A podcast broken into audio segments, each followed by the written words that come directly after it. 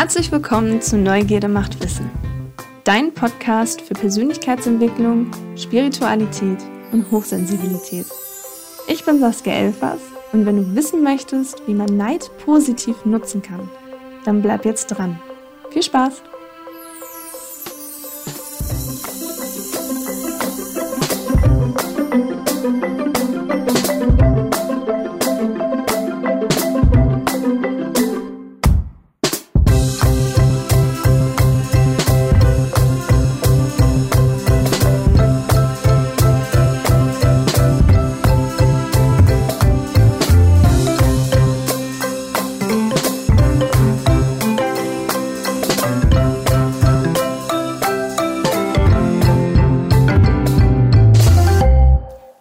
Du hast es doch sicherlich auch schon mal erlebt, dass irgendjemand dir irgendwas erzählt hat und du dann dachtest, ah, das hätte ich auch gerne oder das ist aber so doof, dass diese Person das jetzt irgendwie gemacht hat oder kriegen konnte oder sonst irgendwas.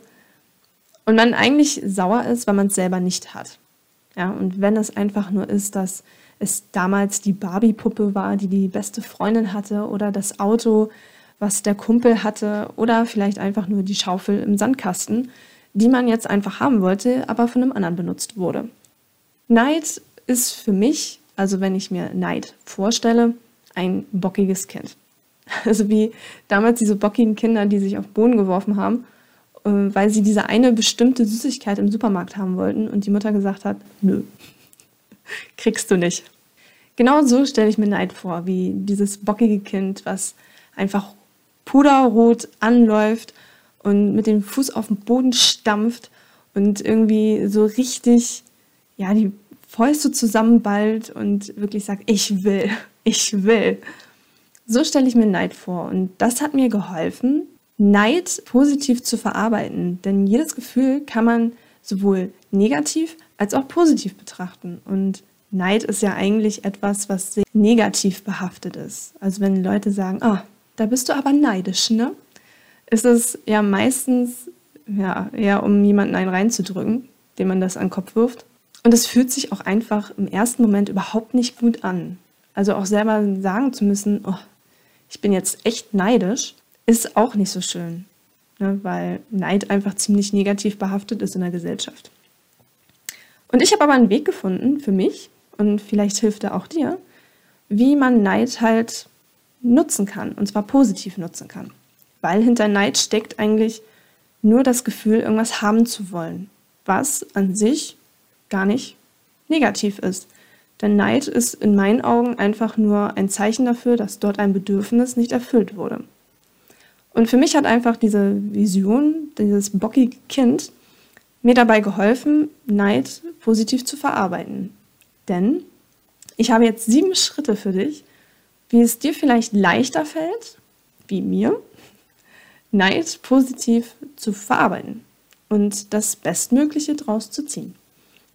Und zwar im ersten Step ist es äh, einfach das Gefühl von Neid zu spüren, also bewusst anzunehmen. Das hört sich im ersten Moment total einfach und selbstverständlich an, aber meistens ist es so, wenn wir neidisch sind und irgendwie ein negatives Gefühl haben oder ein Gefühl, was wir negativ assoziieren, einfach erstmal wegzudrücken und zu blockieren. Und zu sagen, okay, nein, das existiert nicht. Aber genau das sollte man nicht tun. Denn Neid ist im Endeffekt wirklich ein Zeichen dafür, dass da ein Bedürfnis ist. Und in dem Moment, wo wir Neid wegdrücken, drücken wir auch das Bedürfnis weg, was sich uns gerade offenbaren möchte. Also habe ich für mich festgestellt, Step 1 ist im Endeffekt, neidbewusst zu fühlen und zu sagen, okay, da ist dieses bockige Kind gerade in mir, das möchte mir was sagen.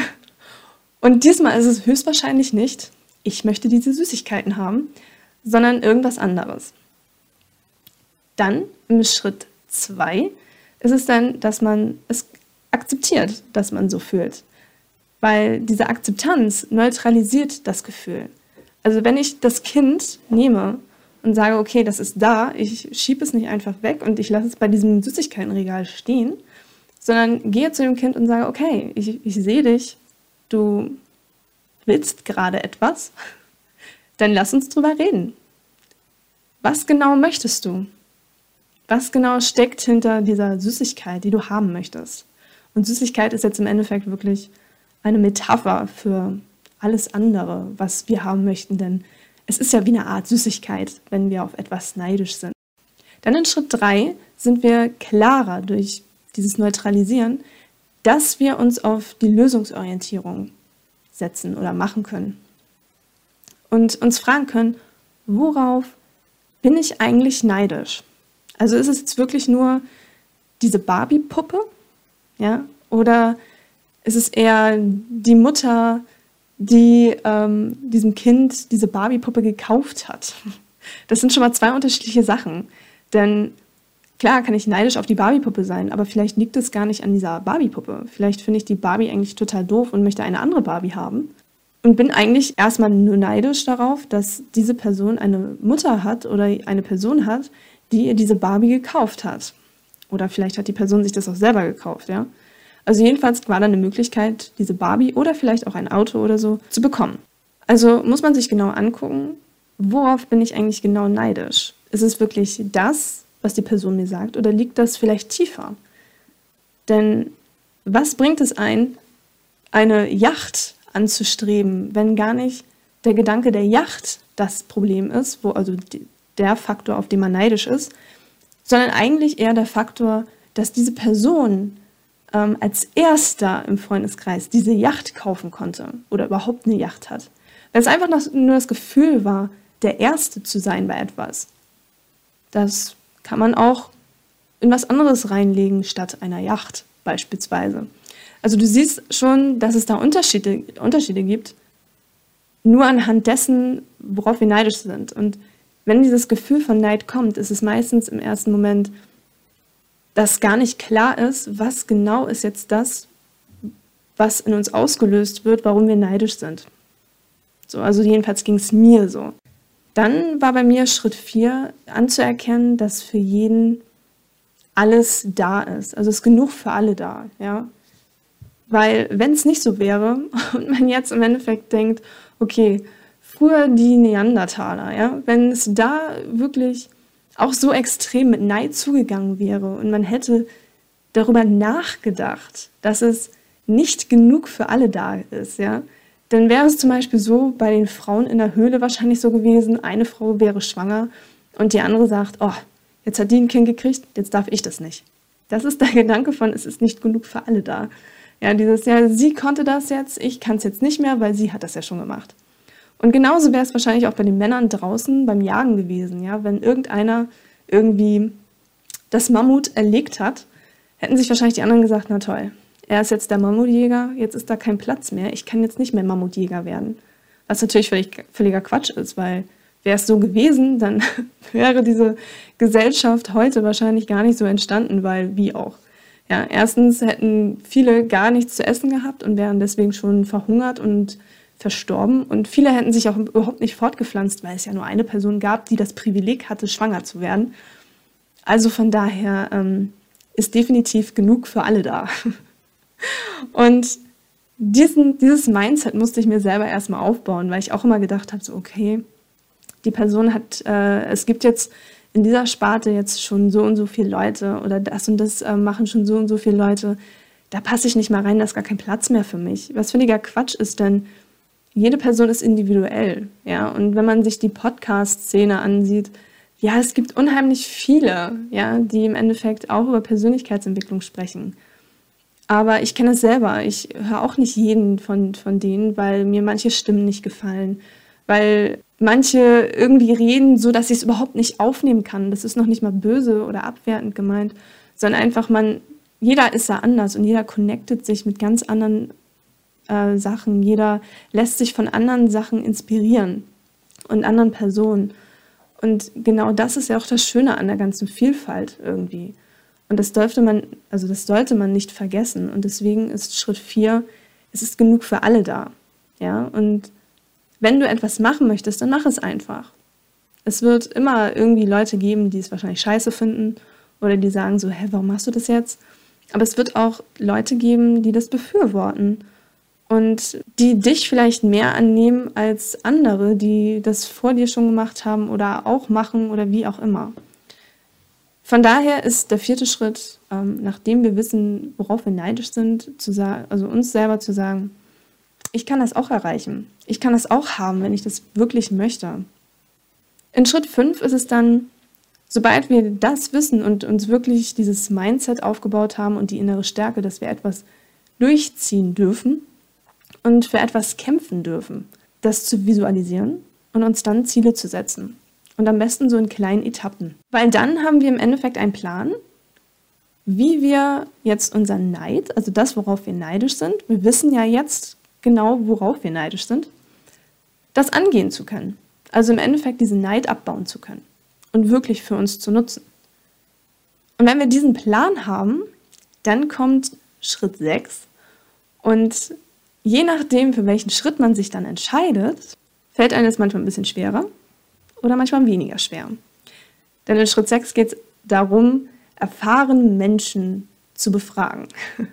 Also wirklich Leute zu fragen, die das Ziel irgendwie schon annähernd erreicht haben oder ein ähnliches Ziel. Also die uns im Endeffekt Input geben können zu dem, was wir wollen. Und natürlich kann man auch die Person fragen, die im Endeffekt, ich nenne es jetzt mal in Anführungsstrichen, der Feind ist. Also die Person, auf die man neidisch ist. Denn das ist eigentlich das Leichteste daran, denn wir haben ja erstens schon irgendwie eine Connection mit dieser Person. Außer wir haben es irgendwo nur aufgeschnappt und irgendwie übers Internet oder so und haben keine Gelegenheit, dieser Person ähm, persönlich irgendwie oder andersweitig zu kontaktieren und sie dann zu fragen. Aber wenn es eine Person ist, mit der du geredet hast, und schon gemerkt hast, ah, ich bin irgendwie voll neidisch, du, warum sprichst du sie nicht einfach an? und fragst, ey, finde ich total cool oder interessant, wie du, äh, dass du das und das hast. Ich muss ehrlich gestehen, oh, ich bin schon ein bisschen neidisch.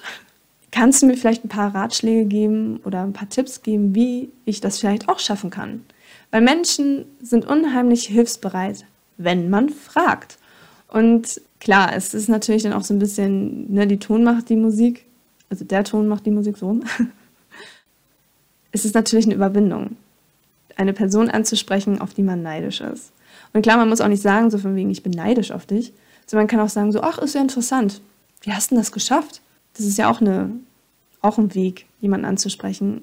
Und vor allen Dingen redet man mit einer, redet man automatisch mit einer Person, die das schon erreicht hat, was man erreichen möchte. Vorzugsweise natürlich.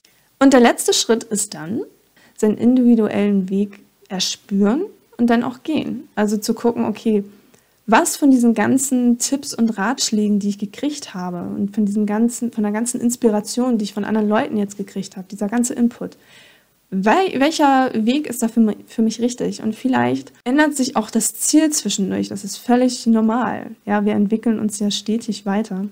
Aber spür in dich rein und finde wirklich deinen Weg. Also was macht dich glücklich? Ja, womit kannst du dich besser irgendwie identifizieren? Mit welchem Weg? Welche Schritte sind eher, eher so, wo du denkst, ah, das ist, bin nicht ich. Dann lass sie weg. Für dich werden sich neue Wege auftun die besser zu dir passen. Aber dafür musst du dir darüber Gedanken machen und wirklich in dich spüren und wissen, was möchtest du nicht und was möchtest du. Und das sind so meine sieben Schritte, wie ich mittlerweile recht unbewusst Neid für mich positiv verarbeite. Und ich hoffe, dass ich dir in diesem Podcast jetzt vielleicht die ein oder andere Inspiration geben konnte, wie du demnächst, wenn du auch so mal das Gefühl hast, neidisch zu sein, vielleicht anders damit umgehst als sonst. Und das war es dann auch schon von mir für diese Woche. Vielen Dank fürs Zuhören. Bleib neugierig. Bis nächstes Mal.